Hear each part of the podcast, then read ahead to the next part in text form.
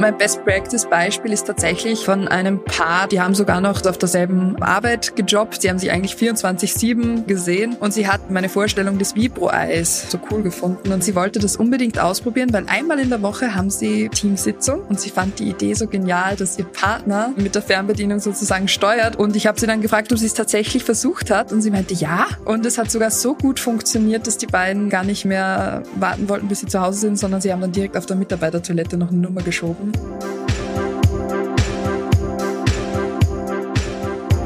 Hallo ihr Lieben, herzlich willkommen zu einer neuen Folge Hard to Hard. Mein Name ist Lina und heute geht's um Sextoys.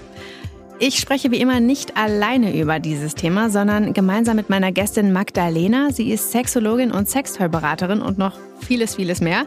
Und für alle, die sich fragen, wie sie das Thema Sextoys in einer Beziehung ansprechen sollen oder können, ob sie überhaupt Sextoys mal ausprobieren sollten und warum und was man beachten muss und, und, und, und, und, das alles klären wir in dieser Episode und deswegen seid ihr hier auch genau richtig. Und bevor wir starten, folgt uns doch noch und abonniert uns auf Spotify und Apple Podcast. Dann verpasst ihr auch keine Folge mehr. Und jetzt ganz viel Spaß und ganz viel Freude.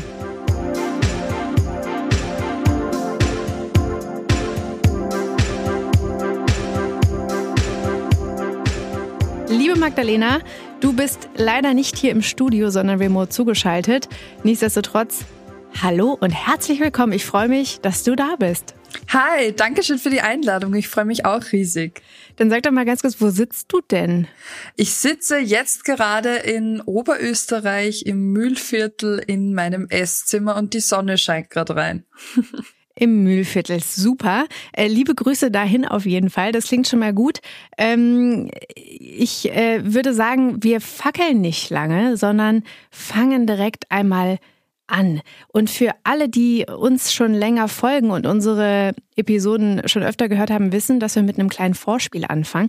Magdalena, das passt auch ganz gut zu unserem Thema heute und deswegen fange ich auch mit dir mit einem kleinen Vorspiel an und so lernen wir dich dann halt äh, noch ein bisschen besser kennen. Ist in Ordnung. Super. Also, wir fangen mal sachte an. Was ist dein Lieblingstoy?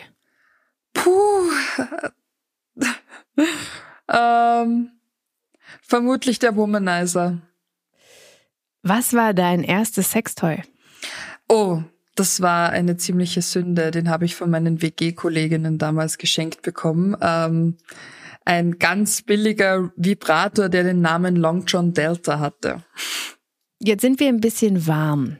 Und äh, ich würde sagen, ähm, bevor wir jetzt aber direkt mit dem Thema starten, lass uns doch noch mal ganz kurz einmal ein bisschen über dich sprechen. Und zwar, wer bist du eigentlich und woher hast du deine Expertise und warum spreche ich genau mit dir zu diesem Thema Sextoy? Also ich bin vom Grundberuf Sozialarbeiterin, habe aber dann relativ schnell bemerkt, dass jedes Mal, wenn das Thema Sexualität, egal in welchem Kontext auftaucht, dann alle am liebsten schreiend davonlaufen würden und dachte mir, das kann es doch jetzt echt nicht sein. Habe dann die Ausbildung zur Sexualpädagogin, Sexualberaterin und mittlerweile auch Sexualtherapeutin gemacht und arbeite seit ähm, Ende 2019 für Amorelie Toy Party als Beraterin und bin jetzt seither mit einem Koffer voller schöner Spielsachen und toller Produkte unterwegs und feiere Toy Partys und kläre die Leute auf. Okay, also eine große Verantwortung, die du da auch hast. Wir nähern uns dem mal für alle, die vielleicht auch nicht wissen, was eine Toy Party ist oder für alle, die vielleicht mal davon gehört haben und auch eine machen wollen. Da kannst du dann gleich noch mal so ein bisschen näher drauf eingehen. Du bist ja nun auch sehr aktiv auf Instagram. Was ist denn so deine persönliche Mission, wenn man die vielleicht in ein, zwei Sätzen ausdrücken kann? Also, was möchtest du persönlich mit deinem Beruf bewirken? Und was hat vielleicht auch ähm, die Berufswahl, die du eben getroffen hast, damit zu tun? Also ich glaube, das allergrößte Ziel ist, dass wir einen Diskurs starten, dass wir beginnen, über Sexualität zu sprechen und auch wirklich beginnen, darüber nachzudenken, was brauche ich ganz fernab von den ganzen toxischen Glaubenssätzen, die wir uns so angeeignet haben im Laufe unseres Lebens. Toxische Glaubenssätze, bevor wir das vergessen, magst du vielleicht mal direkt einen nennen? Ähm, zum Beispiel, ich muss so und so häufig Sex haben, ansonsten heißt es, dass die Beziehung nicht gut läuft.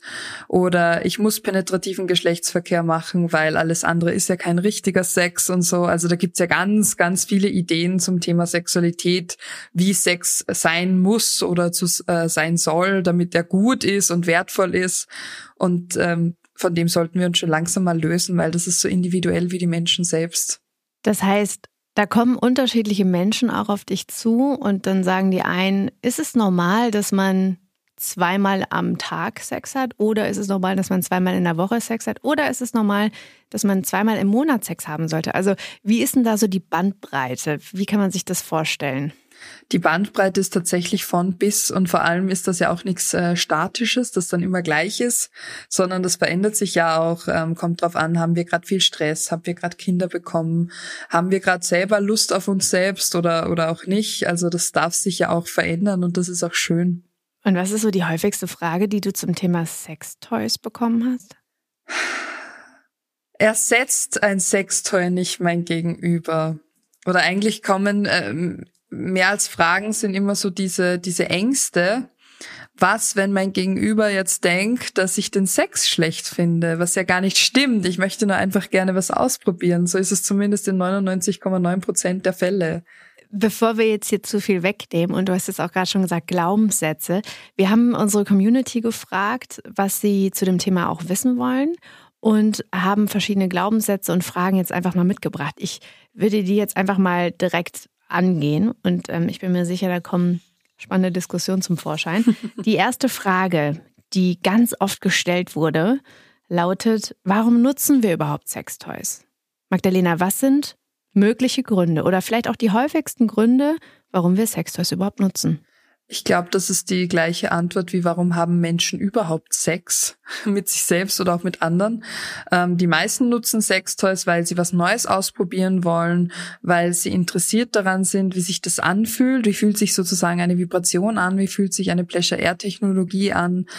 Manche wollen ihren Körper nochmal neu entdecken und viele schaffen das eben über dieses Spielerische, weil wenn man ein Toy nutzt, dann ähm, ist das oftmals leichter, über das Toy und seine Funktionen zu sprechen und wie es sich auswirkt, als zum Beispiel mit dem Partner oder der Partnerin zu kommunizieren, so das ist jetzt, das gefällt mir oder das nicht so. Das ist leichter, über ein, ein Ding zu sprechen, ganz blöd gesagt. Mhm. Ähm, manche nutzen sie aus Langeweile, andere, weil sie es irgendwo gesehen haben und sich denken, das könnte ich mal versuchen. Also es gibt, glaube ich, tausend gute Gründe, Toys zu nutzen. Du hast gerade Pleasure Air gesagt. Für viele, die das nicht kennen, magst du noch mal ganz kurz erklären, was Pleasure Air Technologie ist? Die Pleasure Air Technologie ist vor allem vom Womanizer bekannt. Das heißt, ähm, das ist keine Vibration wie die Toys, sage ich mal, ansonsten gewöhnlich, sondern das ist sozusagen eine Membran innen drinnen, die sehr schnell hin und her schwingt und die so eine Art Saugen erzeugt. Also bei uns in Österreich würde man zuzeln dazu sagen. Ähm, das kann man wie, halt. Wie sagt man zu, zuzeln? Zuzeln, genau. Zuzeln. Okay. Genau. also so würde man das beschreiben und dieses, äh, diese indirekte Stimulation rund um die Klitoris-Eichel ähm, finden einfach extrem viele total angenehm, weil es nicht direkt drauf ist, sondern rundherum und ganz viele beschreiben das sogar ähnlich, ähm, als würde man sie oral befriedigen, genau. Jetzt hast du gerade gesagt, dass Sextoys wie so eine Art Kommunikationsmedium wirken, wenn man das mal vielleicht so übersetzen kann. Was ist denn so deine Erfahrung und vielleicht auch die ja, verrückteste Geschichte, die du in dem Zuge erlebt hast? Also hat zum Beispiel ein Sextoy mal eine Beziehung gerettet oder ähnliches? Also wie, ich möchte gerade so ein bisschen das Thema Sextoys und Kommunikationsmedium irgendwie so ein bisschen schmackhaft machen. Weil das ist ja schon auch, wenn man sich das jetzt mal so überlegt, als ein bisschen Door-Opener, so ein Sextoy zu nehmen, um über die eigentlichen sexuellen Bedürfnisse zu sprechen, eine wunderbare Sache. Also was ist da so deine Erfahrung und vielleicht dein Best-Practice-Beispiel? Also die Erfahrungen sind total vielfältig. Also von ähm, wir haben zwei kleine Kinder und mit einem Sextoy kommen wir einfach beide schneller und haben mehr Spaß, weil das ja mit Kindern eh immer so schwierig ist. So wenn das eine schläft, schläft das andere auch. Wie lange haben wir jetzt Zeit? Also das erlebe ich ganz häufig und mein Best Practice Beispiel ist tatsächlich von einem Paar, das Ü50 ist, das seit 30 Jahren verheiratet war und wo sie bei mir auf einer Toy-Party war und gemeint hat, Magdalena, im Bestellzimmer. Ähm, das ist, es läuft bei uns einfach nicht mehr. Ich weiß nicht, wie ich da wieder irgendwie Schwung reinkriegen soll. Und die haben sogar noch denselben, also auf derselben ähm, Arbeit gejobbt. Das heißt, die haben sich eigentlich 24-7 die Woche gesehen. Und sie hat ähm, mein, also meine Vorstellung des Vibro-Eis, des Inkos so cool gefunden und hat sich gedacht, sie checkt sich das jetzt, weil sie wollte das unbedingt ausprobieren, weil einmal in der Woche haben sie in der Firma Teamsitzung und da muss sie Protokoll schreiben. Und sie fand die Idee so genial, dass ihr Partner, ohne dass die anderen das wissen, äh, mit der Fernbedienung sozusagen steuert. Und ich habe ihr gesagt, wenn sie das tatsächlich ausprobiert, dann möchte ich unbedingt einen Erfahrungsbericht. Und so ist es passiert. Sie hat mich dann angerufen ein paar Wochen später und hat gemeint, dass es äh, total ähm, wunderbar war, dass sie so froh ist, dass sie an dem Abend da war. Und ich habe sie dann gefragt, ob sie es tatsächlich versucht hat. Und sie meinte, ja, und es hat sogar so gut funktioniert, dass die beiden äh, gar nicht mehr warten wollten, bis sie zu Hause sind, sondern sie haben dann direkt auf der Mitarbeitertoilette noch eine Nummer geschoben. Und das ist so mein Best Practice Beispiel. Ja, äh, das klingt auf jeden Fall sehr erfreulich, würde ich mal behaupten. Ganz kurz aber für alle, die nicht wissen, was ein Vibro-Egg ist. Magdalena, magst du mal ganz kurz erklären, was das ist? Also ein Vibro-Ei sieht aus wie eine kleine Maus, so leicht eiförmig mit meistens einem Silikonbändchen nach draußen. Und dazu gibt es eine Fernbedienung oder eine Fernsteuerung.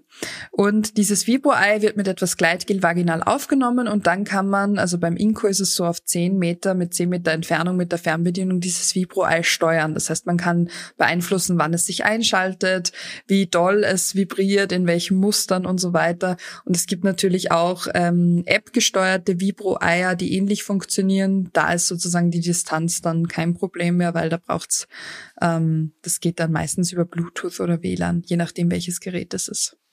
Okay, und wir merken schon, also man kann dieses Vibro-Eck oder Vibro-Eier generell auch sehr gut in den Alltag integrieren, was ja tatsächlich auch ein Stück weit, wenn ich das jetzt mal so übersetze, auch ein Stück weit sexuelle Freiheit bedeutet. Deswegen für dich nochmal ganz kurz die Frage, findest du, dass Sextoys etwas mit sexueller Selbstbestimmung zu tun haben? Ja, schon. Die Selbstbestimmung im Sinne von, ich kann mir Toys äh, checken und die ausprobieren und damit ganz neue Erfahrungen machen. Oder ich kann mich ganz bewusst dagegen entscheiden. Oder ich will nur das ausprobieren, weil ich muss ja dann nicht alles ausprobieren. Also es gibt ja eine riesen Bandbreite an Toys. Und ähm, wenn ich Lust drauf habe, dann äh, go for it. Also dann macht das ruhig. Hm. Also es ist immer eine Erweiterung ähm, der eigenen Wahrnehmungsfähigkeiten auch. Das wird so oft unterschätzt. Sehr gut. Ich bin mir sicher, wir kommen gleich nochmal darauf zu sprechen. Jetzt kommen wir zur zweiten Frage oder zum Glaubenssatz. Und den hast du vorhin schon so ein bisschen angesprochen. Und ein weit verbreiteter Glaubenssatz oder Mythos, wie auch immer man es übersetzen möchte, ist, ein Toy ersetzt doch meinen Partner oder mich. Ja, also die Angst, die da mitschwingt, wenn man ein Toy plötzlich in die Beziehung reinlässt, dass man vielleicht dem Partner, dem, der Partnerin nicht genügt. Was entgegnest du darauf? Also ist das eine weit verbreitete Angst? Haben das viele deiner Kundinnen ähm, und Menschen, mit denen, mit denen du redest? Und vor allen Dingen, was sagst du dann darauf? Das ist tatsächlich eine weit verbreitete Angst. Ähm, also die kommt auf jeder Party mindestens einmal von irgendjemandem. Und grundsätzlich ist es so, dass die meisten, das sage ich Ihnen dann auch, Toys als Ergänzung im Liebesleben nutzen. Vor allem, da wir uns alle einig sind, dass ein Toy niemals einen Menschen ersetzen kann. Also ein Toy kann nicht mit dir sprechen, ein Toy kann dich nicht liebevoll streicheln, auch wenn die Berührung damit angenehm ist. Ähm, gleichzeitig kann aber ein Mensch, auch wenn wir uns noch so bemühen, nicht vibrieren und wir können keine Pleasure-Air-Technologie nachmachen. Also das sind halt einfach Dinge, die nur diese Maschinen, blöd gesagt, können. Und deswegen ist es, finde ich, eigentlich außer Konkurrenz. Vor allem finde ich Toys auch total brauchbar für die Masturbation oder ich meine, in jeder Beziehung kommt es mal vor, dass nicht beide gleichzeitig Lust haben. Wir haben ja auch nicht alle immer Lust auf, auf Schnitzel oder Spaghetti oder so. ähm, das klingt jetzt so blöd, aber das ist halt beim Sex ganz genauso. Und dann denke ich mir, dann kann man doch auch mit einem Toy ähm, masturbieren, wenn man irgendwie sagt, gut, meine Hände, die kenne ich schon so gut. I know all the spots und ich will jetzt was Neues versuchen, dann ist das eine schöne Ergänzung oder Erweiterung einfach. Mhm. Das klingt jetzt sehr einfach. Aber wenn man sich jetzt mal wirklich vorstellt, dass man vielleicht auch länger in einer Beziehung ist, du hast auch gerade von diesem äh, Pärchen geredet, die dann auch glücklicherweise über das Vibro-Eck die Verbindung wieder zueinander gefunden haben, ist es für viele wahrscheinlich aber nicht so leicht. Also vor allen Dingen, wenn man noch vielleicht selbst auch gar keine Erfahrung mit Sextoys gesammelt hat, ist ja dieses Ansprechen und dieses, wie kommuniziere ich das überhaupt in einer Beziehung, dass ich mir vorstellen kann, mal ein Sextoy zu verwenden, für viele eine große Hürde. Daher die Frage an dich, Was würdest du entgegnen, wie man dieses Thema dann auch ansprechen kann? Und sollte man vielleicht auch diese Ängste, die ja viele haben, proaktiv dann auch direkt mit beantworten? Also ich denke, es ist generell eine gute Idee, das nicht zwischen Tür und Angel zu besprechen, sondern mal einen ruhigen Moment abzuwarten. Ähm, ganz häufig erlebe ich es auch, dass viele Kundinnen sagen, ich kaufe mir jetzt erstmal was für mich, ähm, einfach äh, für die Masturbation und so weiter und damit ich meinen Körper mal so kennenlerne und dann wenn da gibt's dann oft eh schon diese Aha-Erlebnisse, so, oh wow, mein Gegenüber ist da eigentlich eh total offen dafür und findet das vielleicht sogar total spannend und will mitspielen und findet das interessant.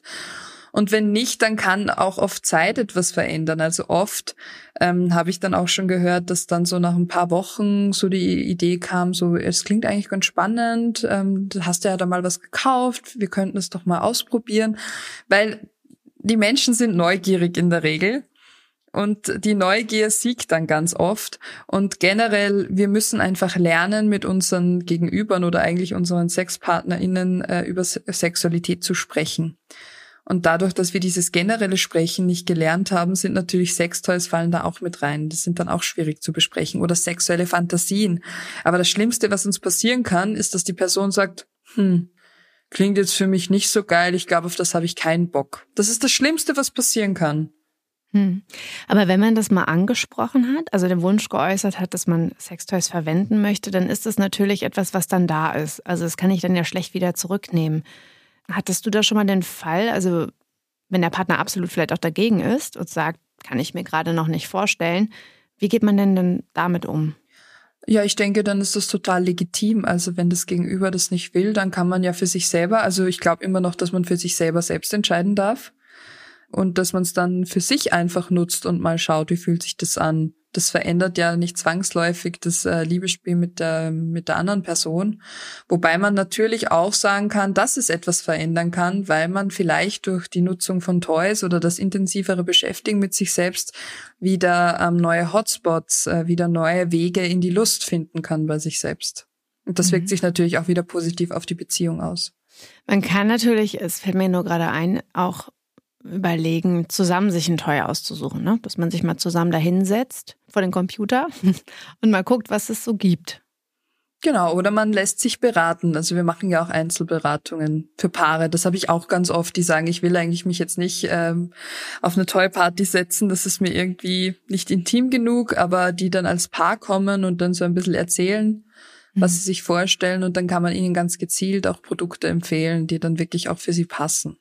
Bevor wir einen ganz kleinen Exkurs zum Thema Toy Party machen, möchte ich ganz kurz einmal unsere Zuhörerinnen und Zuhörer aufrufen, wenn ihr Interesse habt an einer Beratung, ja, oder mehr dazu wissen wollt, wie ihr überhaupt dieses Thema angehen könnt, zum Thema, welches Sextoy passt zu uns, passt zu mir, wie spreche ich das an, dann könnt ihr uns auch sehr gerne schreiben an podcast.amorelie.com. Wir leiten das dann natürlich an unsere Kolleginnen und Kollegen weiter und hoffen, dass wir da äh, euch helfen können, das richtige Toy für euch zu finden und für den Partner. Und jetzt nochmal ganz kurz zurück zum Thema Toy Party. Was ist das, wenn viele das jetzt nicht kennen? Du hast schon öfter das Wort Party verwendet. Das ist jetzt keine normale Party, aber wenn du das nochmal ganz kurz erklären magst. Eine Toy Party ist einfach ein Event, wo sich eine Gruppe, die kennen sich meistens, oder zumindest ein paar Leute unter denen kennen sich meistens, die veranstalten dann sozusagen eine Toy Party. Das heißt, jemand von uns wird eingeladen, eine Beraterin. Wir sind in ganz Deutschland und Österreich unterwegs. Und wir kommen dann sozusagen mit einem Koffer voller verschiedenster Sextoys und Pflegeprodukte und Gleitgele an. Und die Leute können das alles testen, auf der Haut fühlen, das Material angreifen und dann diskret bei uns bestellen und bekommen das dann ähm, direkt zu sich nach Hause geschickt, versandkostenfrei. Gut, dann haben wir das auch geklärt und das bringt mich direkt zum nächsten Glaubenssatz oder zur nächsten Frage. Und zwar glauben viele, dass es gar nicht äh, Toys für gleichgeschlechtliche Paare gibt. Magdalena, wie sieht es da aus? Klär wir uns wissen, mal bitte dass es anders ist, oder? Wir wissen, dass es anders ist. ja, äh, wir wissen, dass es anders ist, aber es ist auch eine berechtigte Frage. Es ist ja auch gerade Pride Month. Also das heißt, das Thema ist natürlich auch gerade für gleichgeschlechtliche äh, Paare, Beziehungen ähm, super relevant. Deswegen klär uns mal auf. Also wie, ähm, was gibt es da? Was ist vielleicht auch ein gutes Einstiegstoy oder Einsteigertoy für Sie, Sie, ihn, ihn, SS? S, Sie, ihn, S. Es ist ja egal eigentlich, welche Kombination, aber was gibt's denn da so? Ähm, generell ist es so, dass Sextoys ja keinem äh, Gender zugeschrieben sind, sondern dass sie einfach äh, gewisse Formen haben, die dann zum Beispiel eher einen Penis versorgen oder eher für eine Vagina gedacht sind. Tatsächlich gibt es auch für queere Couples auch eine eigene Linie, die Constellations Line von Amorelie. Das ist auch bislang eine der wenigen, die ich dazu gefunden habe, wenn nicht sogar die einzige. Und da liebe ich total oder auch meine Kundinnen lieben da den Pavo sehr, weil der Pavo, der hat, also der sieht so ein bisschen aus wie ein Männchen das in der Mitte den Kopf hat und die Hände so, so hochstreckt. So hoch die Hände Wochenende.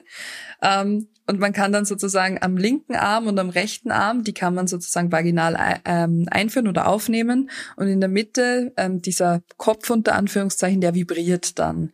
Das heißt, ähm, die bessere Version eines Doppeldildos, weil das ist ja eher bekannt. Aber Doppeldildos haben den Nachteil, zumindest ist mir das so von Kundinnen geschildert worden, dass die sehr häufig rausrutschen, weil die relativ gerade sind. Und der Pavo hat halt eine super Krümmung, um eben nicht einfach wieder rauszurutschen. Ist das dann eher wie so ein G-Spot-Vibrator? Kann man sich das so vorstellen? Genau, also er ist auch von der Krümmung so, dass er richtig schön ähm, auf die G-Fläche von den meisten mit stimuliert. Genau. Mhm. Und ähm, sag mal, was gibt es denn so vielleicht noch besonders zu beachten? Also klar, natürlich liegt es immer so ein bisschen daran, das ist eine anatomische Frage, ja, des Toys, das hast du gerade auch schon beantwortet. Aber was äh, sollte man vielleicht noch beachten, wenn man gleichgeschlechtliche Toys verwendet? Ich glaube, da gibt es nicht viel anderes zu beachten als bei den anderen Toys auch. Wichtig ist, dass man sie ähm, sachgemäß reinigt, am besten mit einem Toy Cleaner und auch schaut, dass die Gleitgele, die man damit verwendet, auch ähm, das Material nicht angreifen. Da gibt es ja einige silikonbasierte Gleitgele, die nicht ähm, mit silikonbasierten Toys genutzt werden sollen. Auf das auch ein bisschen achten. Und wenn man sich da auch gut drum kümmert, dann sind die auch, dann hat man auch lange Freude damit. Was ist denn so eine Alternative zu silikonbasiertem Gleitgel? Wasserbasiertes Gleitgel. Das ist eigentlich das Gleit, also die Gleitgelform, die auch meistens sehr bekannt ist. Das gibt's auch eigentlich in allen Geschmacksrichtungen, aber natürlich auch für besonders ähm, sensitive Menschen, die sagen, ich brauche zum Beispiel, also meine vaginalen Schleimhäute sind dann sehr schnell ähm, irgendwie beleidigt, wenn ich mit klassischem Gleitgel komme, dann gibt's natürlich oder kann man Aloe Vera oder Panthenol basiertes mit wasserbasiertem Gleitgel nutzen, weil die halt auch so eine pflegende sehr feine Formel haben. Und was ich noch erwähnen wollte, weil ich den so cool finde, für zwei Penisse gibt's den Big Dipper. Das finde ich ist auch so eine geniale Innovation, weil das habe ich, also ich wäre nie drauf gekommen, deswegen finde ich das so cool. Das sieht aus wie ein Rüssel. Ich sage immer Benjamin Blümchen, damit alle schön verstört sind, wenn sie das nächste Mal Benjamin Blümchen sehen. Aber das ist sozusagen so eine Hülle aus ganz weichem medizinischem Silikon mit Noppen drin und einem Vibrator-Bullet unten, den man einschalten kann oder nicht. Und da können sozusagen, wenn man sich jetzt äh, zwei Menschen mit einem Penis vorstellt, die Missionarstellung liegen, äh, dann können die Penisse in diese Hülle, in diesen Rüssel eingeführt werden und die spüren dann sozusagen sich an den Penissen gegenseitig und außen rundherum noch die Noppen und die sanfte Vibration. Und das ist halt auch, das kriegst du halt ohne Toy nicht hin. Mhm. Also quasi wie so eine Schiene, ja? Genau. So eine Schiene, die oben offen ist und da legt man dann von beiden Seiten die Penisse rein. Oder von einer Seite. Oder von einer Seite. Okay, das heißt, man kann sich auch im Stehen zum Beispiel nebeneinander stellen. Genau, oder wenn man übereinander liegt, dann ist es von einer Seite und wenn man äh, sich im Stehen gegenüberstehen will, dann könnte man theoretisch von beiden Seiten. An alle da draußen viel Spaß beim Vorstellen. Das klingt auf jeden Fall sehr experimentierfreudig. Ich glaube auch, dass man dadurch, das ist auch so eine Frage, wahrscheinlich auch noch mal auf komplett andere neue Stellungen kommt, die man vielleicht vorher gar nicht so ausprobiert hat. Ne? Was ist denn da so deine Erfahrung? Was äußern da die, die Kundinnen und Kunden, mit denen du so sprichst? Also gerade wenn es um Paar-Toys geht, da gibt's ja auch, also für die meisten Toys gibt's ja auch so in den Anleitungsheftchen nenne ich das mal ein paar so Bildbeschreibungen mit Ideen oder Vorschlägen, wie man das Toy nutzen kann und da werden oft ganz neue Welten eröffnet. Das muss man schon sagen, ja. Jetzt hast du gerade auch schon über Vaginalschleim heute gesprochen. Das führt mich zur nächsten Frage. Und zwar das Dead Vagina Syndrome.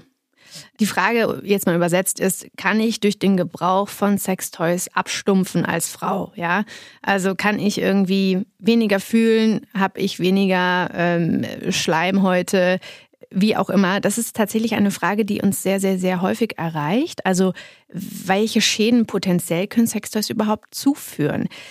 Daher die Frage an dich, Magdalena. Stumpft man da ab? Hat das irgendeinen Einfluss auf die Schleimhäute? Also generell kann man sagen, dass das ein riesengroßer Mythos ist, der natürlich äh, unsere patriarchalen Strukturen sehr gut unterstützt. Warum? Weil damit natürlich äh, vor allem Menschen mit einer Vagina wieder in ihrer sexuellen Selbstbestimmung oder in ihrer Ausübung, wie häufig sie Sex haben oder mit Toys oder nicht sie Sex haben, ähm, eingeschränkt werden oder ihnen Angst gemacht wird, dass sie dadurch irgendwas verlieren könnten. Und was dieses ähm, Abstumpfen betrifft, das würde ich nicht so nennen, sondern es geht eher um ein Gewöhnen. Aber das habe ich ja auch, wenn ich mit den Händen. Also wenn wir masturbieren, dann haben wir meistens irgendwann rausgefunden, wie wir am schnellsten und am einfachsten zum Höhepunkt kommen. Und dann machen wir das auch äh, in 99 Prozent der Fälle immer gleich. Schema F, blöd gesagt. Und wenn wir dann mal was anderes versuchen, eine andere Form der Berührung machen, nicht nur einen Finger, sondern mehrere nehmen, sanfter werden, mit dem Rhythmus spielen, mit der Atmung spielen, also man kann ja total viel variieren, merken wir, okay, das ist jetzt ein Umweg zum Höhepunkt. Und wenn ich natürlich gewöhnt bin, mit Toys zum Höhepunkt zu kommen und meine Hände zum Beispiel gar nicht mehr oder nur sehr wenig nutze, dann wird es etwas schwieriger, weil natürlich der Körper sich daran gewöhnt das schon. Aber ich kann mich ja auch an die reine Handhabung gewöhnen. Ich kann auch zum Beispiel extrem fest masturbieren bei einem Penis zum Beispiel oder immer gleich nach oben und unten reiben bei einer Vulva und sonst nichts anderes machen. Dann gewöhne ich mich auch an diese Berührung. Und es geht eigentlich immer darum zu schauen, welche Berührungen kann ich noch lustvoll empfinden. Das führt mich nochmal ganz kurz zu einer anderen Frage. Mm, kann denn der Gebrauch von Sextoys auch süchtig machen? Alles kann zur Sucht werden in Wahrheit. Mhm. Also wir kennen Leute, die sind sexsüchtig, die sind pornosüchtig, die sind auch süchtig danach, äh, Sextoys zu nutzen. Also äh, aus allem kann faktisch eine Sucht werden. Essen, Rauchen. Aber es geht eigentlich mehr darum, dass es wirklich, dass es einen Suchtcharakter hat, ist, wenn ich dafür auch selbstschädigendes Verhalten nutze. Das heißt, es sind dann Menschen, die trotzdem noch mit Toys masturbieren, zum Beispiel, obwohl sie schon Schmerzen haben am Penis oder schon komplett wund sind an der Vulva und Vagina. Also das kriegt dann schon einen, einen sehr krassen Charakter und das, da geht es jetzt nicht drum, dass jemand vielleicht, ähm, weil er gerade äh, den ganzen Tag im Bett herumgelegen ist und Bock hatte, achtmal masturbiert hat. Also das, das ist auch nicht an einer Zahl festzumachen, sondern eher an einem Leidensdruck. Okay, nochmal eine sehr wichtige Information. Vielen Dank dafür. Das heißt, dieses Syndrom und dieser Irrglaube ist darauf zurückzuführen, dass eigentlich gewollt ist oder gewollt war, dass Frauen in dem Fall, ähm, aber das kann man ja auch auf Männer beziehen, weniger Sex haben. Und vor allem weniger Sex mit sich selbst. Mhm. Mhm. Weniger masturbieren, weil dann sind wir so triebgesteuert.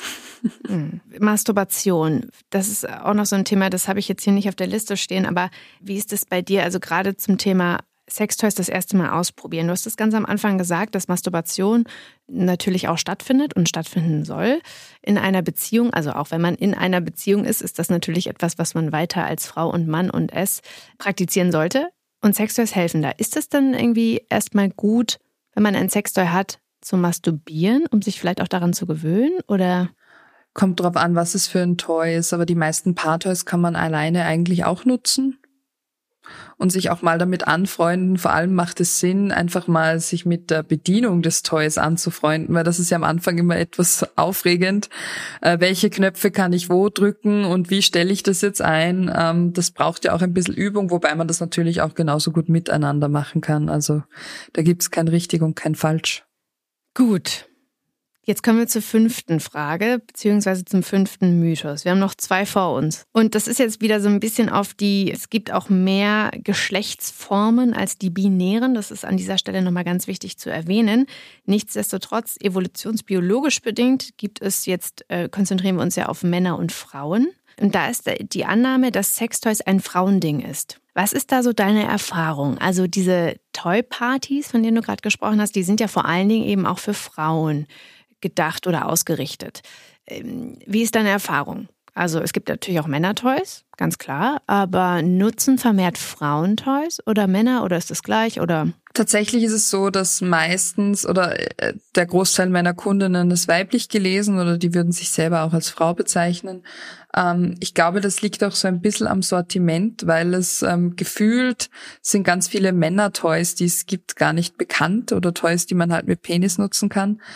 Und deswegen, also ich glaube, das liegt auch so ein bisschen an dem und auch, dass es für viele Menschen mit einer Vagina Vulva oft noch schwieriger ist, zum Höhepunkt zu kommen, weil uns das fängt eigentlich schon im, im Schulunterricht an, meistens gesagt wird, dann wird äh, die Scheide feucht und dann kann der Mann penetrieren. Irgendwie so steht das in den meisten Biologiebüchern, was eine sehr passive äh, Funktion von der Vagina oder von der Frau eigentlich hat. Und ich denke mir, das ist auch so ein so ein Irrglaube, den man dann wieder verlernen muss. Also etwas vaginal aufnehmen ist nicht automatisch passiv, sondern es geht, also es kann ich auch sehr lustvoll machen. Ich kann da viel mitsteuern eigentlich. Und auch Masturbation ist, sage ich mal, bei, bei Teenies mit einem Penis irgendwie erlaubter oder angesehener, als wenn äh, junge Mädels sagen, ich, ich masturbiere auch. Also da fängt's ja schon an, beziehungsweise auch mit dem, wie stehe ich denn zu meinem Körper. Also Kinder mit einem Penis sehen den, den haben sie in der Hand, wenn sie im Stehen pinkeln.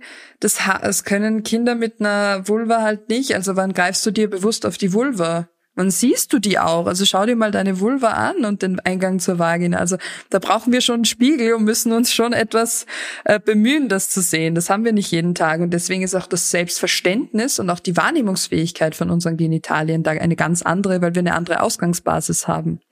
An dieser Stelle schiebe ich diesen Hinweis nochmal ein, dass wir uns jetzt hier im Weiteren vor allen Dingen auf ähm, die biologische Abgrenzung zwischen Mann und Frau konzentrieren. Also Männer, die einen Penis haben, beziehungsweise Menschen, die einen Penis haben und Menschen, die mit einer Vulva ausgestattet sind. Das heißt natürlich nicht, äh, dass wir das jetzt hier pauschalisieren, sondern ähm, an dieser Stelle sei das nur nochmal hingestellt und einmal vorweggenommen, dass es hier um die biologische Differenzierung geht. Jetzt ist aber trotzdem mal so ein bisschen die Frage zum Thema nochmal Männer-Sextoys. Wie verhält es sich denn, also weil du hast auch gerade gesagt, weniger Männer-Sextoys sind bekannt.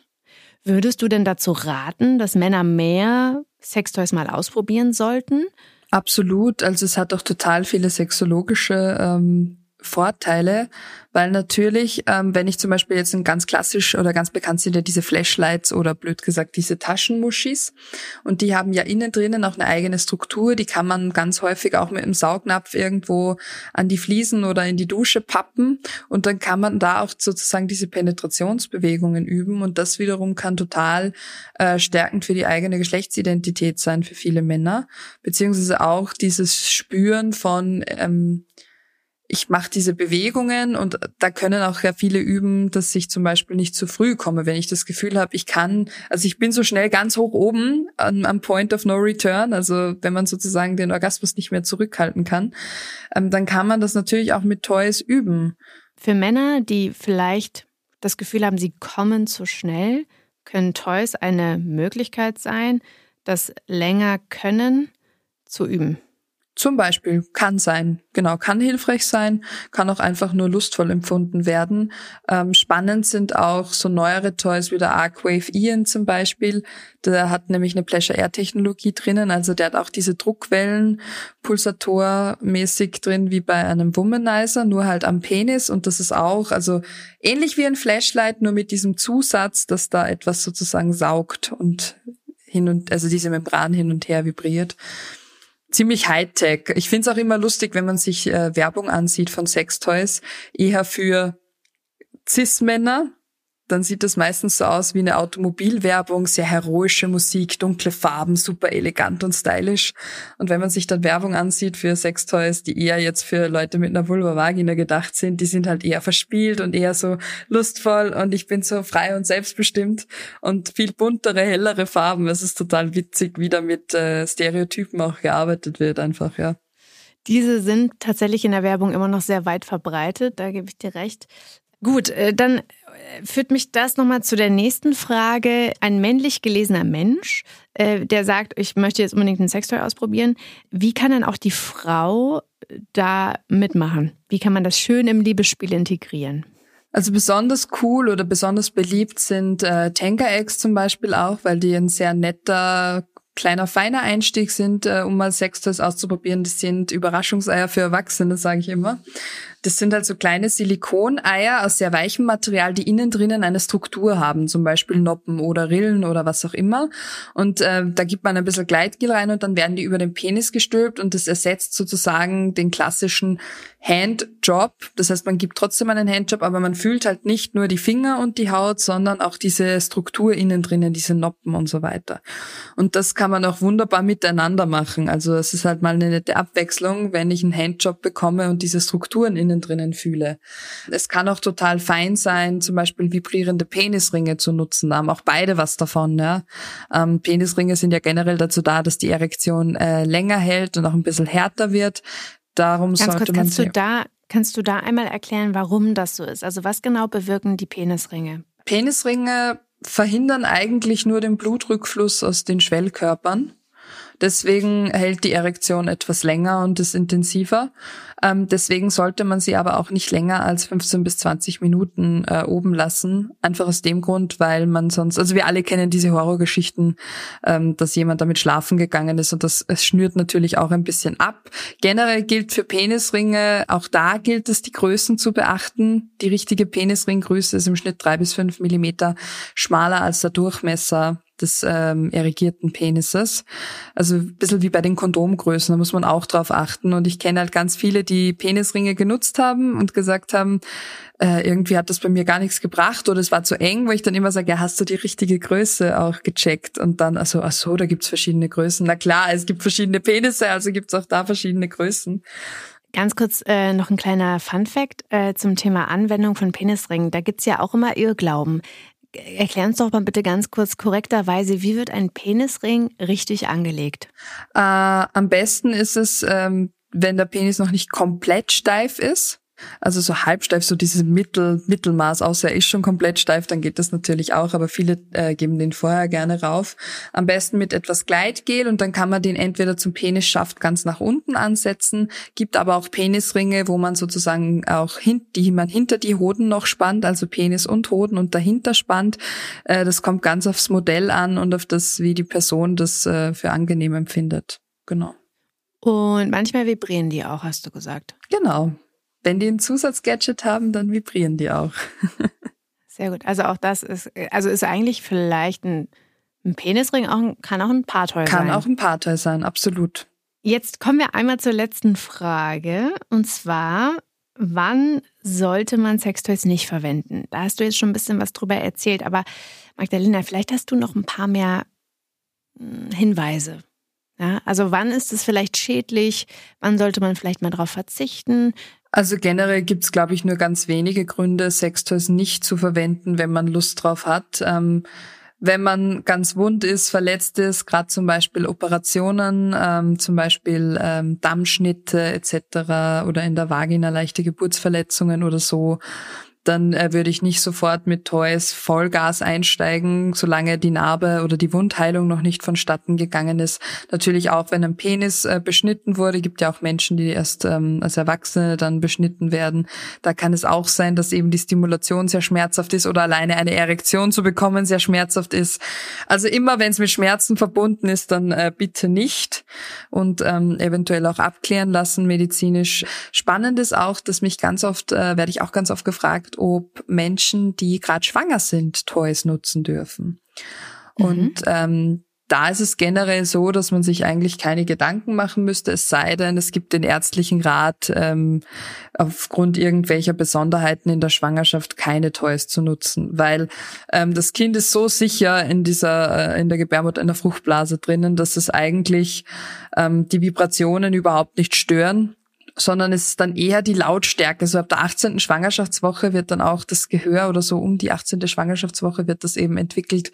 Und wenn das dann so ganz, ganz laute Vibratoren sind, dann kann das etwas, äh, etwas uncool sein für das Baby. Aber ähm, genau. Ansonsten einfach gut in sich reinspüren, was, was fühlt sich gut an und was nicht. Also der Körper zeigt einem eh ganz, ganz viel an. Wir müssen nur drauf hören.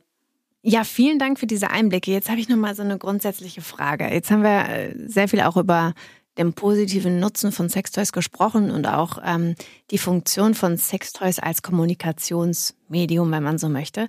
Wann siehst du dennoch den Gebrauch von Sextoys ein bisschen kritisch? Ich meine, wir sind ja ganz lange auch irgendwie ohne ausgekommen. Ja, wobei ganz früher gab es natürlich auch, wenn man jetzt an Höhlenmalereien und so weiter denkt, auch äh, Dildos. Was ist, was ist da deine Meinung zu? Also sollte man Sextoys jetzt immer verwenden oder? Ich denke, es ist wie bei allen anderen Dingen auch. Es geht um Maß und Ziel und es geht um ein gesundes Mittelmaß. Also ich habe gesagt, man kann von allem süchtig werden, man kann alles übertreiben in Wahrheit. Und ich denke mir, wenn Toys eine feine Ergänzung sind und ich die nutze, weil ich Lust habe, und bei den meisten Menschen ist das auch so, dass die dann zum Beispiel, heute greife ich zum Sextoy, morgen auch wieder, weil es mir so Spaß gemacht hat. Und dann kann es auch sein, dass es wieder mal zwei Monate in der Schublade herumliegt und niemand nutzt es. Also wenn man da auch so ein bisschen auf sich selber hören kann. Und ich glaube, man sollte sich Hilfe holen, wenn man merkt, bei mir wird das so etwas, ähm, das kriegt einen Suchtcharakter. Ich, ich will das eigentlich gar nicht, aber ich habe so einen richtigen Suchtdruck, also ich muss das jetzt fast machen, dann würde ich äh, mir Unterstützung holen, auch wenn es bei der ersten Person nicht ankommt, also gerade wenn es um Sexsucht und so weiter geht, ähm, gibt es leider ganz viele Stigmen und ganz viel so, ach komm, du hast doch einfach nur viel Lust auf Sex oder ist doch voll geil. Ähm, da wird ganz häufig dieser, ja, eigentlich dieser Leidensdruck dahinter gar nicht gesehen. Und generell gilt, wenn, wenn die Personen selber das Gefühl haben, das ist gerade nicht mehr gut für mich, dass sie dann entweder damit aufhören oder sich Unterstützung holen, um rauszufinden, was dahinter steckt. Ich hätte da noch mal eine Frage zum Thema, wie finde ich denn eigentlich das richtige Sextoy für mich? Es gibt ja nun sehr verschiedene. Also man kennt das ja, also G-Punkt, haben wir schon drüber gesprochen. Dann gibt es ja auch noch einen Rabbit. Dann haben wir jetzt Paar-Toys gehört. Es gibt Vibro-X, es gibt Penisringe. Es gibt ja unendlich viele. Vielleicht, ähm, Magdalena, da ein bisschen so eine Starthilfe zu geben, wenn ich jetzt äh, da draußen jemanden erreiche oder wenn jetzt da draußen jemand zuhört und denkt, ich möchte unbedingt mal Sextoys ausprobieren, aber ich weiß gar nicht, was zu mir passt und was die Unterschiede sind. Was würdest du da raten? Wie geht man da jetzt am besten das Thema an?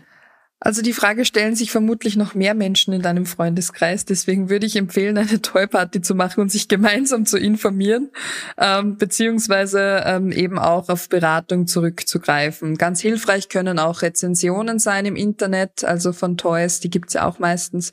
Wobei auch eine Rezension, nur weil es äh, zehn anderen Leuten gefallen hat, heißt es nicht, dass das für mich auch das ideale Toy ist. Deswegen würde ich halt wirklich immer ja, persönliche individuelle Beratung geht ja auch über Zoom und so weiter ähm, empfehlen. Mm, und sag mal, gibt es denn aber sowas, um mir jetzt mal so klassischerweise mal so einen Tipp mit an die Hand zu geben, also sowas wie, weiß ich nicht, G-Punkt-Vibratoren und Rabbit-Vibratoren, mit denen kann man nichts falsch machen. Also für einen Einstieg sind die vielleicht erstmal gut. Ähm, jetzt haben wir vorhin auch noch über diese Druckwellen oder Air Pleasure Technologien gesprochen. Das klingt schon so ein bisschen nach fortgeschritteneren Toys. Ähm, deswegen vielleicht nochmal so ganz grob so eine Kategorisierung vorzunehmen. Ähm, was würdest du sagen, sind so gute Start-Toys, wenn man so möchte. Ja, dann würde ich eigentlich überlegen, bist du eher ein Mensch, der lieber Stimulation außen zum Beispiel an der Vulva möchte oder möchtest du auch vaginale Stimulation? Wenn du sagst, außen ist für mich eigentlich total ausreichend, dann sind Auflegevibratoren sehr angenehm. Die kann man natürlich auch im ganzen Körper nutzen. Äh, wenn du sagst, ich möchte ja noch vaginale Stimulation, dann sind die Rapid-Vibratoren besonders beliebt, weil die zwei Arme haben, eben einen inneren, der stimuliert und einen außen, der noch die Vulvalippe und die, also Vulvalippen und die Klitoris-Eichel sozusagen mit stimuliert. Und ähm, bei den Männer-Toys würde ich tatsächlich die Eggs empfehlen ähm, für Leute mit dem Penis, beziehungsweise auch ganz simple, schlichte Penisringe. Und da sind ja auch die Angaben sehr genau online, welche Größe das ist. Also vorher abmessen und dann mal ausprobieren. Sag mal, eine äh, kurze Frage, Fan-Up von Sextoys. Wenn du auf diesen Toy-Partys bist, Habt ihr da mittlerweile eigentlich einen Begriff gefunden, wie man die Vulva oder Vagina in dem Fall noch nennen kann? Also gibt es da irgendwie einen Gebrauch? Ich du hast noch einmal Scheide gesagt, das klingt ja sehr, auch sehr medizinisch, aber was ist da vielleicht so ein zugänglicherer Terminus? Ja, Scheide sage ich ganz, ganz selten, also fast nicht mehr. Dann nehme ich nur noch, wenn andere Menschen den für sich verwenden eigentlich. Ähm, Vulva Vagina oder ähm, eine neue Kreation wäre Vulvina. Das meint dann sozusagen das komplette das komplette Gesamtpaket und den finde ich eigentlich ganz nett. Noch mehr gelernt. Ist aber keine ja, eigene Wortkreation. Ich kann leider die Person ja. gerade nicht zitieren, die den äh, entwickelt hat, aber er ist super. Ja, Super. Ähm, und dann noch eine letzte Frage zum Schluss. Was sollte man auf jeden Fall bei der Verwendung oder nach der Verwendung oder vor der Verwendung von Sextoys noch beachten zum Thema Reinigung? Du hast vorhin auch schon einen Toy Cleaner beispielsweise angesprochen. Gibt es da noch mehr? Und vor allen Dingen auch die Frage, wie oft sollte man eigentlich ein Sextoy verwenden, wenn man vielleicht auch unterschiedliche Partner hat? Also wenn man wirklich auf Nummer sicher gehen will, Toy Cleaner sind super. Da gibt's natürlich auch spezielle, die sogar antibakteriell sind. Ähm, die sind sehr empfehlenswert. Vor allem kommt man ewig damit ausgefühlt ähm, und ähm, sprüht die sozusagen die Toys nach dem Gebrauch ein, beziehungsweise vor dem Erstgebrauch natürlich auch und wäscht das dann mit warmem Wasser runter, trocknet die ab und am besten dann entweder zurück in die Box, mit der sie geliefert wurden oder in eine Toy Bag, also irgendwo, wo sie nicht einstauben oder so. Und wenn man mehrere PartnerInnen hat, dann wäre es gut, entweder wenn sich die vorher alle testen lassen, ähm, beziehungsweise macht es total Sinn, auch gerade wenn man da sehr sensibel ist, was so Pilzinfektionen und so angeht, macht es Sinn, wirklich getrennte Toys zu haben. Also ja, beziehungsweise auch zum Beispiel, wenn man vom Analsex, wenn man ein Toy anal benutzt hat, und dann vaginal nutzen will, dann muss es dazwischen bitte auch gereinigt werden, weil sonst diese Analbakterien in die Vagina geraten und die, die das schon mal äh, selbst erfahren mussten am eigenen Körper, wissen, das ist sehr unangenehm, weil dann kommt es halt ganz häufig zu, ja, Vaginalpilzen und so und die sind dann sehr unangenehm. Gut, Magdalena, habe ich noch irgendwas Wichtiges vergessen zu fragen oder hast du noch irgendwas zum Thema Sextoys unbedingt uns äh, mitzuteilen? Ich glaube, wir haben das gut hingekommen. ja, das glaube ich auch. Ich habe äh, persönlich auch wieder sehr viel mitgenommen. Ähm, deswegen, Magdalena, ganz vielen Dank für deine Zeit und für das Gespräch und für diese ganzen tiefen Einblicke. Und bevor wir jetzt diese Episode beenden, haben wir noch eine kleine Überraschung für euch. Anstatt eine Sommerpause einzulegen, haben wir uns entschlossen, diesen Sommer noch heißer zu machen. Und inspiriert von der neuen Netflix-Serie Sex Life sprechen wir in diesem Sommer drei Wochen lang über die Bedürfnisse von Müttern. Ja, Mütter haben auch Sex, Mütter sind auch sexy und wir reden mit ganz vielen unterschiedlichen Müttern genau zu diesem Thema Mütter und Sexlife. Deswegen verpasst unsere nächsten Episoden auf gar keinen Fall und schreibt uns sehr gerne noch eure Fragen dazu, die ihr habt. Dann versuchen wir die natürlich auch im Laufe der ganzen Episoden zu beantworten. Und falls ihr da draußen noch Fragen zu dieser Episode haben solltet, dann schreibt uns auch sehr gerne auf podcast.amoreli.com oder auch auf Instagram und nehmt einfach Bezug zu dieser Episode. Und nicht vergessen, folgt uns auch sehr gerne auf Spotify, um die nächsten aktuellsten Folgen nicht zu verpassen. In diesem Sinne, liebe Grüße, ich äh, habe mich sehr gefreut, wünsche euch einen tollen Tag. Alles Liebe.